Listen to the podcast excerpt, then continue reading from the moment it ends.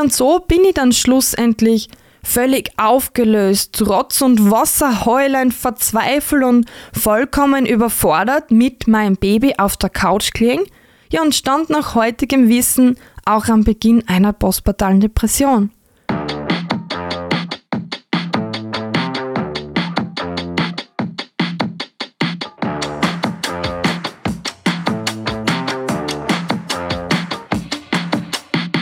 Du bist Mama oder Papa und möchtest es einfach richtig machen?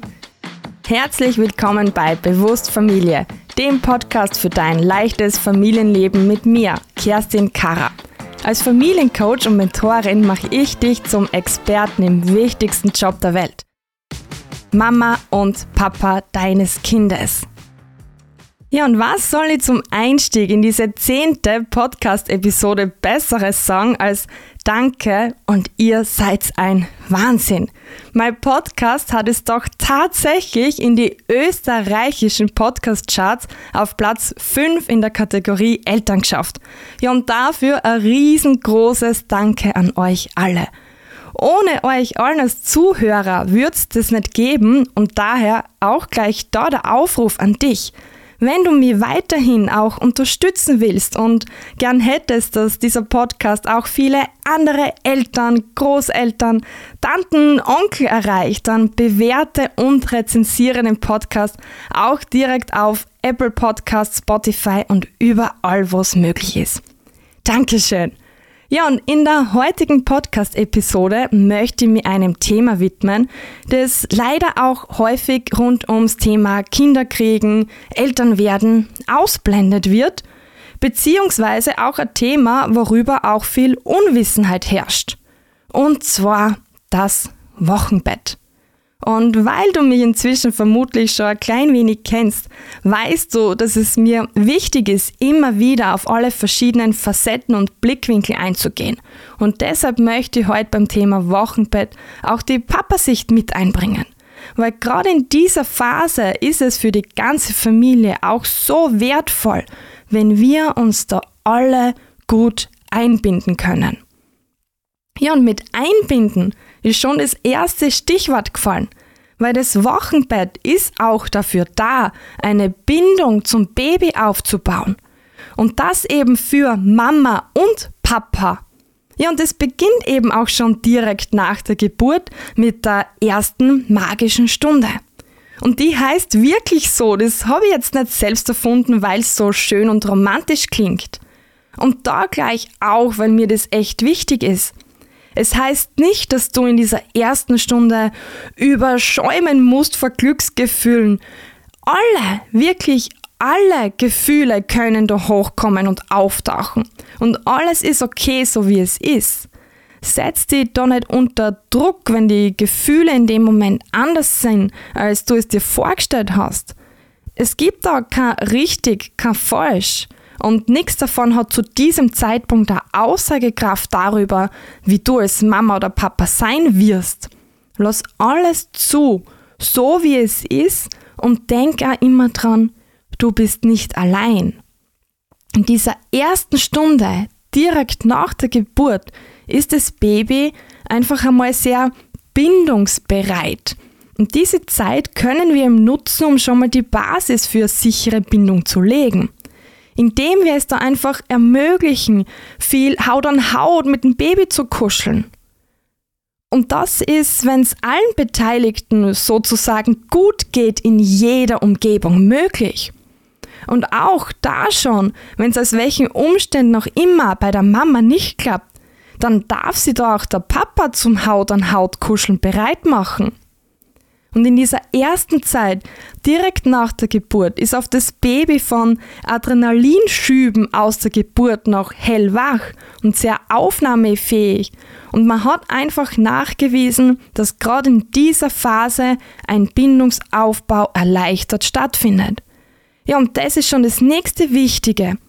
Erleichtert stattfindet heißt nämlich nicht ausschließlich hier stattfindet.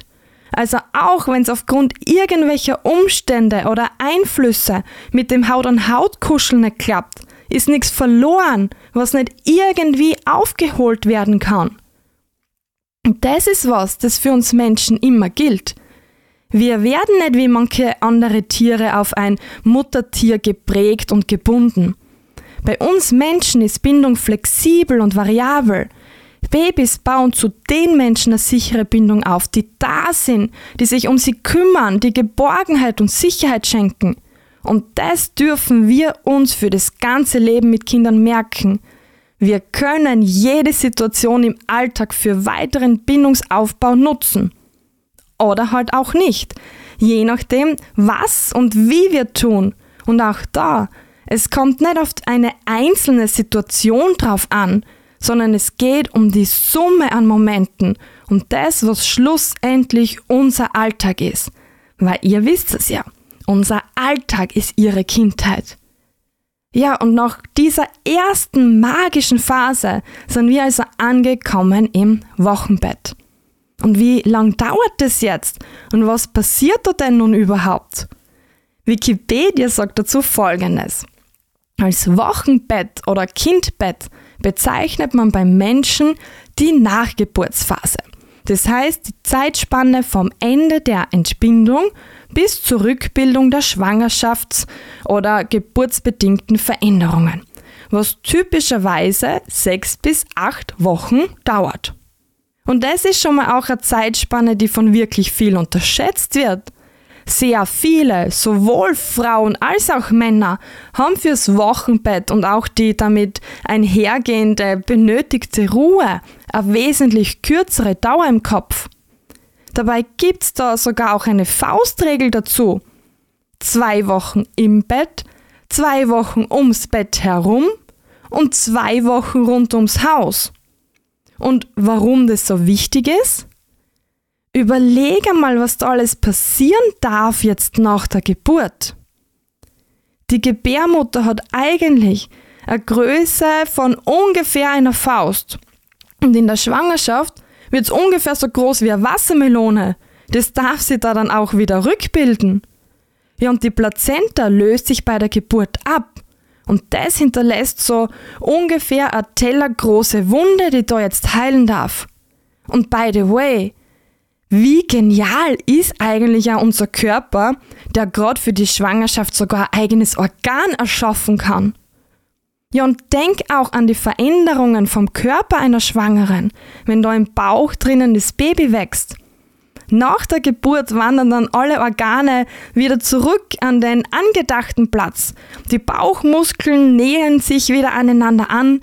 Das Becken braucht jetzt auch wieder Zeit, sich zu festigen und zu stabilisieren.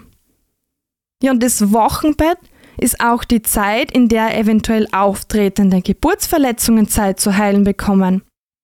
Ja, und vor allem im frühen Wochenbett kommt allmählich auch die Milchproduktion in Gang.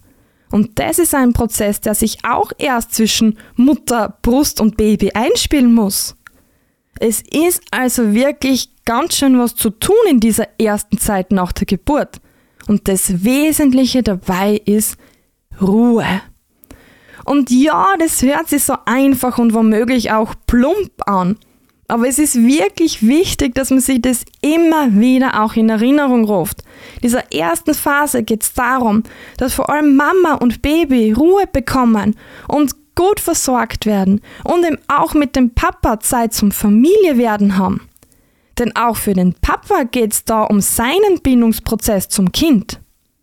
Und bei all dem, was da passiert, haben wir noch einen Punkt gar nicht angesprochen.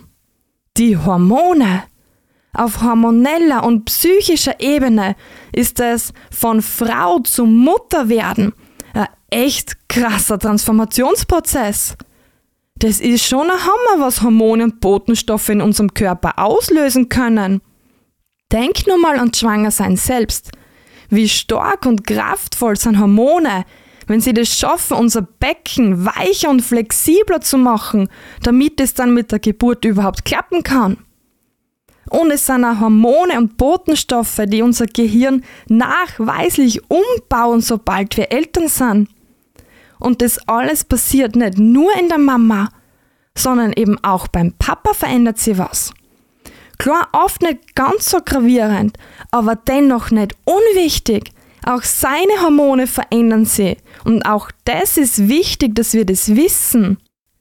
Wir dürfen da im Wochenbett wirklich gemeinsam an den Herausforderungen wachsen lernen und mit dem Blick auf die Veränderungen von uns allen und dem damit einhergehenden Einfühlungsvermögen fällt uns das hoffentlich auch ein Stück leichter.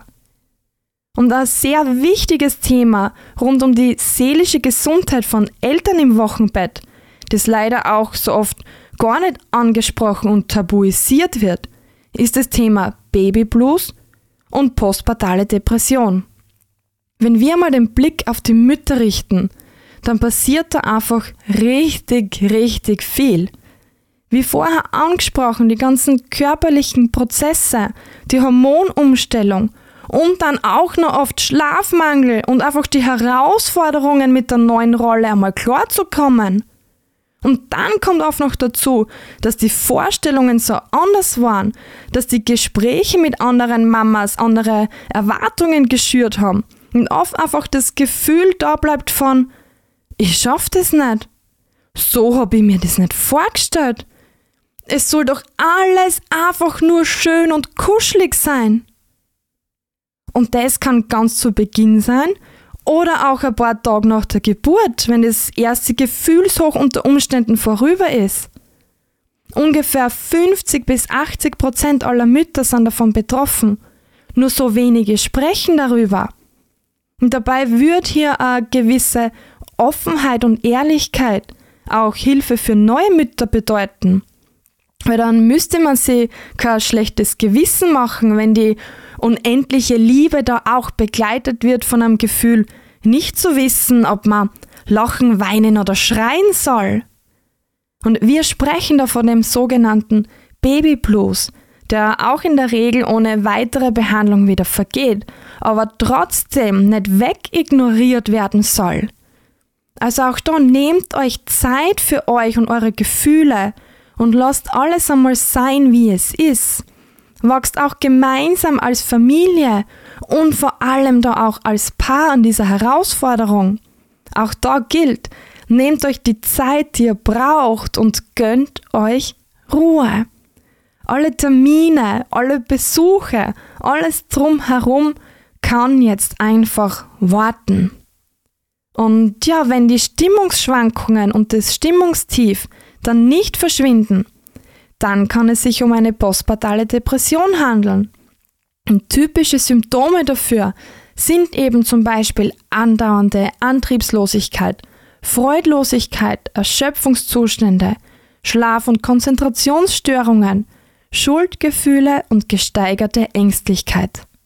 Und es kann auch Wochen bis Monate nach der Geburt beginnen und auch mehrere Wochen bis Monate dauern. Und das bedarf einer adäquaten Behandlung. Und es ist so, so wichtig, dass ihr euch, wenn es auf euch zutrifft, Hilfe holt. Ihr müsst da nirgends alleine durch, was alleine schaffen oder euch schlecht fühlen, weil andere Eltern brauchen das ja auch nicht. Ihr dürft euch Hilfe holen. Und eine postpartale Depression kann auch den Papa betreffen. Und deshalb war es mir auch in dieser ganzen Episode so wichtig, immer wieder den Papa mit einzubeziehen. Weil es gibt sehr viele Dinge, die auch die Papas betreffen. Und auch da gehört darüber gesprochen. Denn so wie ein Kind leidet, wenn die Mama an einer postpartalen Depression leidet, leidet das Kind auch unter einem depressiven Papa. Und jetzt ist auch wieder an der Zeit für meinen Wow Fuck Moment der Episode. Wow Fuck Moment. In dieser Rubrik gibt es Geschichten und Nachrichten, die so irgendwo, irgendwie in der Welt herumschwirren, Kommentare zu Postings, Forumseinträge oder ähnliches, wo nach längerem oder auch kürzerem Nachdenken auch bei dir ein Wow fuck aufkommen darf. Und ich möchte aufzeigen, was denn eigentlich dahinter steckt und welche Muster da so in uns arbeiten anfangen. Manchmal bewusst und ganz oft eben auch unbewusst. Und diesmal wird es noch dazu auch ganz persönlich. Weil ja, ich bzw. wir sind ja in unsere Elternrolle dann doch mehr als überraschend reingepurzelt, nachdem Groß M entschieden hat, gut vier Wochen früher geboren werden zu wollen. Und so ist es dann irgendwie passiert, dass dann im Wochenbett ein Bagger, ein Lastwagen, eine Mischmaschine und stapelweise Pflastersteine vor dem Haus gestanden sind. Ja, mal nicht ganz so optimal, würde ich sagen, aber ja, der Plan war halt, dass bevor das Baby da ist, das noch fertig wird. Ja, und selbst die Arbeiter, die uns da geholfen haben, haben, als sie von der Geburt gehört haben, dann noch gefragt, ob wir sonst einfach Pause machen wollen und halt im Herbst die Baustelle abschließen wollen. Und als Side Note, die Arbeiter bei uns waren zu dem Zeitpunkt schon Papas.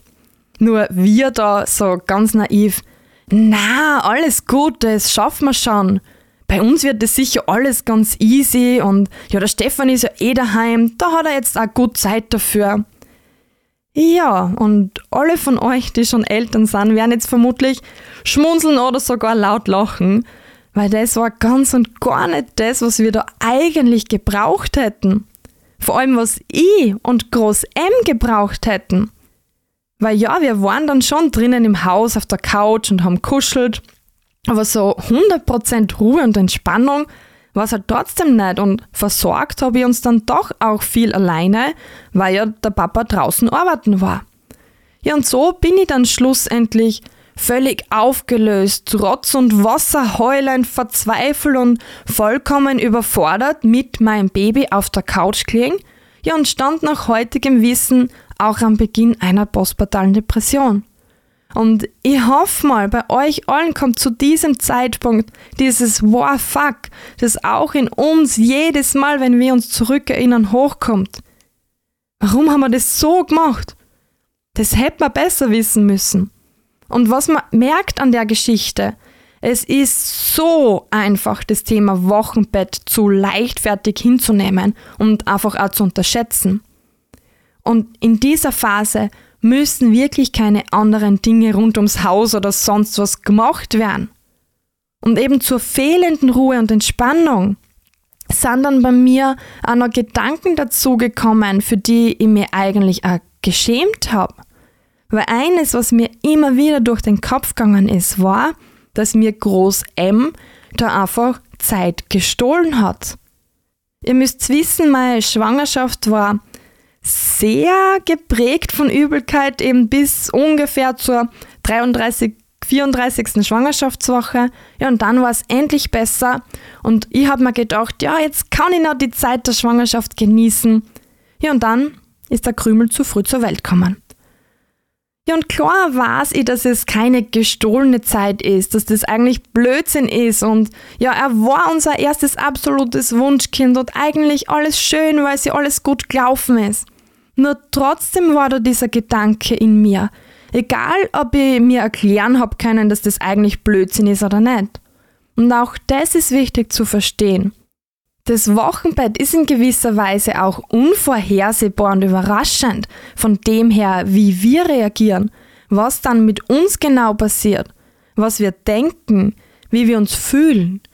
Wir werden zu diesem Zeitpunkt selbst Eltern, die wir vorher noch nicht gewesen sind. Und das macht einfach mit uns allen was.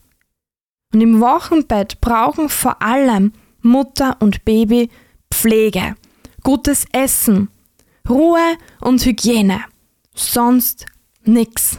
Und das am besten getoppt mit ganz viel Kuschel- und Familienzeit mit dem Papa und eben auch anderen Geschwisterkindern, wenn es schon welche gibt. Und ja, ich weiß, es ist nicht immer leicht, es so hinzukriegen. Und ihr habt das eh auch an meiner eigenen Geschichte gehört. Aber rückwirkend weiß ich einfach, dass es so wichtig ist, und ihr müsst ja nicht alle die gleichen Fehler machen, die ich gemacht habe, sondern könnt auch gern aus meinen Fehlern lernen. Und wisst ihr, damit ihr als Familie einen wirklich guten Start ins Familienleben habt, gibt es genau drei Dinge, die im Wochenbett schon passieren können, um die Basis zu legen. Das erste ist Ruhe und Erholung, damit eben vor allem der Körper der Mutter wieder zu Kräften kommt und ganz viel kuscheln, damit die Bindung Schritt für Schritt aufgebaut wird. Das zweite ist, auch der Papa sollte da schon eine Bindung zum Kind aufbauen, weil auch einfach die ganze Familie dann später davon profitiert. Ja, und das dritte ist die Aufgabenteilung für den Familienalltag. Nutzt jetzt die Zeit, um euch darüber klar zu werden, wer für was zuständig sein wird.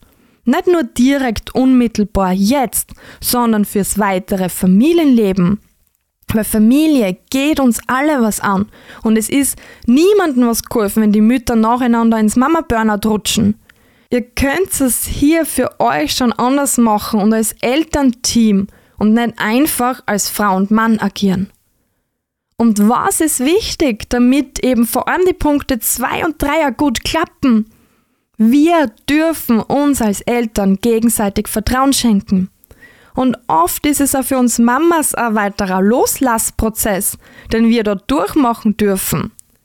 Wenn was für uns schon wichtig zu verstehen ist, der Papa muss keine Kopie der Mama werden.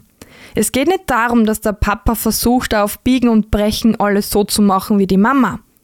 Die Wege, die die Mama mit dem Kind gefunden hat, müssen nicht gezwungenermaßen auch für den Papa und das Kind gut funktionieren. Dabei ist aber auch wichtig, dass sie natürlich alle Mühe geben und wir im Dialog bleiben. Auch damit hier alle von denselben Werten reden und damit wir alle unsere Standards erfüllen können. Weil natürlich sollte der Papa dann eben nicht genau das Gegenteil machen von was, was für die Mama wichtig ist. Und das natürlich auch andersherum. Auch die Mama soll nicht Dinge genau andersrum machen, die für den Papa wichtig sind. Es geht hier darum, im Dialog zu bleiben. Wer möchte was machen? Wer möchte für was zuständig sein? Was ist für uns als individuelle Familie eine passende Aufteilung? Und da geht es jetzt auch nicht darum, ja, dann müssen wir abstellen, damit der Papa auch das Flascherl geben kann. Oder wir müssen den Schnuller geben, damit der Papa das Baby auch beruhigen kann. Oder die Mama darf das Kind nicht in die Trage geben, weil der Papa will nur mit dem Kinderwagen fahren. Es geht hier ums Beste für uns alle in der Familie und gerade im Säuglingsalter stehen die Bedürfnisse des Babys über denen von uns Erwachsenen. Wir halten uns an den gesunden Rahmen, der es dem Kind ermöglicht, sowohl körperlich als auch seelisch gesund groß zu werden. Und innerhalb diesen Rahmens, da bewegen wir uns und finden unseren Weg als Familie. Und wenn wir von Anfang an das Wochenbett schon zum Üben nutzen, bewahren wir uns auch vor der Gefahr der Performance-Schere. Professor Harald Werneck von der Uni Wien hat diesen Begriff dazu verwendet, um klarzumachen, dass es oft gar nicht darum geht, dass die Papas die notwendigen Kompetenzen nicht haben, sondern sie es oft nicht schaffen, diese Kompetenzen richtig zu nutzen und auszubauen, also mit einer gewissen Performance zu nutzen. Salopp formuliert, bringt der Papa das, was er eigentlich kann, auch wirklich auf die Straße? Und da kommt die Übung ins Spiel. Wenn der Papa zum Beispiel von Anfang an das Wickeln der Mama überlässt, weil er sich nicht traut hinzugreifen, Angst hat, was falsch zu machen, oder weil er womöglich auch einfach alles nur falsch machen kann und dementsprechend nicht übt, wird er mit der Zeit auch immer weniger machen und somit geht die Performance-Schere immer noch weiter auseinander. Und dann wird es auch immer noch schwieriger, diese wieder zu schließen. Deshalb ist auch das Wochenbett für uns als Eltern eine weitere Chance, ein Team zu werden. Wir dürfen da Fehlertoleranz lernen und uns gegenseitig auch mit positiver Kompetenzvermutung begegnen, weil auch da gehören immer zwei dazu. Und was möchte ich, dass du dir aus der Folge mitnimmst? Auch da wieder, es gibt kein genaues Patentrezept und keinen genauen Ablaufplan, was genau wann wie zu tun ist. Aber all deine Gefühle und Gedanken, die in der Wochenbettphase hochkommen, sind in Ordnung. Es darf sich da auch mal alles verflucht Kacke anfühlen und du musst nicht durchgehend dieses Himmelblau und rosa-rot Romantikgefühl empfinden. Nicht alles direkt nach der Geburt ist einfach nur schön. Du kannst da mit Schmerzen konfrontiert werden an Körperstellen, die du zuvor überhaupt noch nie gespürt hast. Und das alles gehört dazu. Und mir geht's ja jetzt nicht ums Angst und Schrecken verbreiten, sondern darum, auf den Spagat aufmerksam zu machen, den es von uns allen braucht, wenn nicht alles genau hundertprozentig nach Plan, nach Vorstellung und Traum verläuft. Ich habe so viele Mamas und Eltern schon begleitet, die sich selbst Vorwürfe machen, weil sie nicht die Gefühle erleben wie erwartet oder weil einfach manche Dinge nicht so laufen wie geplant. Und auch meine Stillbeziehung hat komplett anders als erwartet gestartet. Könnt ihr euch übrigens gern in Folge 3 nachhören, da nehme ich euch in diese Geschichte ein bisschen mit. Ja, und auch mein Wochenbett, das hast du eh gerade vorher gehört, war nicht so übervoll mit ständigen Glücksgefühlen. Ich möchte einfach darauf aufmerksam machen, dass das auch die Phase ist, in der das alles sein darf und alles losgelassen werden darf. Du bzw. ihr, es gilt ja immer für euch beide als Eltern. Ihr müsst da keine Gefühle runterdrücken, nichts verstecken. So wie es gerade ist, ist es okay. Nutzt es als Chance, gemeinsam weiterzuwachsen und nehmt euch die Zeit, die ihr für euch braucht. Kuschelt viel, gönnt euch Ruhe und baut da das Fundament der Bindung für eure ganze weitere Eltern-Kind-Beziehung. Und so geht's dann Schritt für Schritt in euer neues Familienleben. Und ihr wisst, ihr müsst das nicht alleine schaffen. Wir dürfen auch das, ich muss alles alleine schaffen. Andere schaffen es ja auch. Bei anderen sieht es ja auch so einfach aus. Loslassen. Dann kommen wir an unser volles Potenzial. Und damit wird immer mehr ein leichtes Familienleben möglich. Für dich, für euch, für mich und für uns alle. Und in diesem Sinne wünsche euch eine wundervolle Familienzeit. Und wenn dir die Folge gefallen hat, dann teil sie und schick sie raus in die Welt. Drück auf Abonnieren und lass auch gerne eine Bewertung da. Hol dir meinen Newsletter unter bewusstfamilie.at für weitere Alltagsstories und Impulse und folg mir auch auf Facebook und Instagram unter Bewusstfamilie Kerstin Kara. Und kommentiere auch gern die Posts und teile, wenn du magst, gern mit mir, was du gern vorher schon übers Wochenbett gewusst hättest. Alle Links findest du natürlich auch in den Show Notes. Und auch da für dich die Einladung. Wenn du das Gefühl hast, du möchtest mal gern mit mir über irgendwelche Themen von dir sprechen, dann buch dir gern einen Termin für ein Klarheitsgespräch. Den Link dazu findest auch in den Show Notes. Das Gespräch ist kostenfrei unverbindlich und da geht es auch wirklich ganz allein um dich. Und in der nächsten Folge, übrigens wieder Mittwoch in zwei Wochen, gehen wir mal so ganz out of the box und ich widme die Folge dem Thema Elimination Communication. Auf Deutsch mit Windelfrei übersetzt. Und bitte versucht da ganz unvoreingenommen mit Vorfreude auf die nächste Folge zu blicken, es steckt nämlich viel mehr dahinter, als das Wort windelfrei vermuten lässt.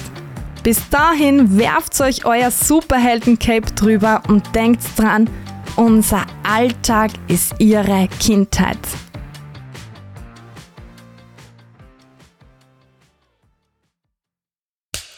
Cut. Und wer hat's produziert? Das Pod deine Podcast-Agentur.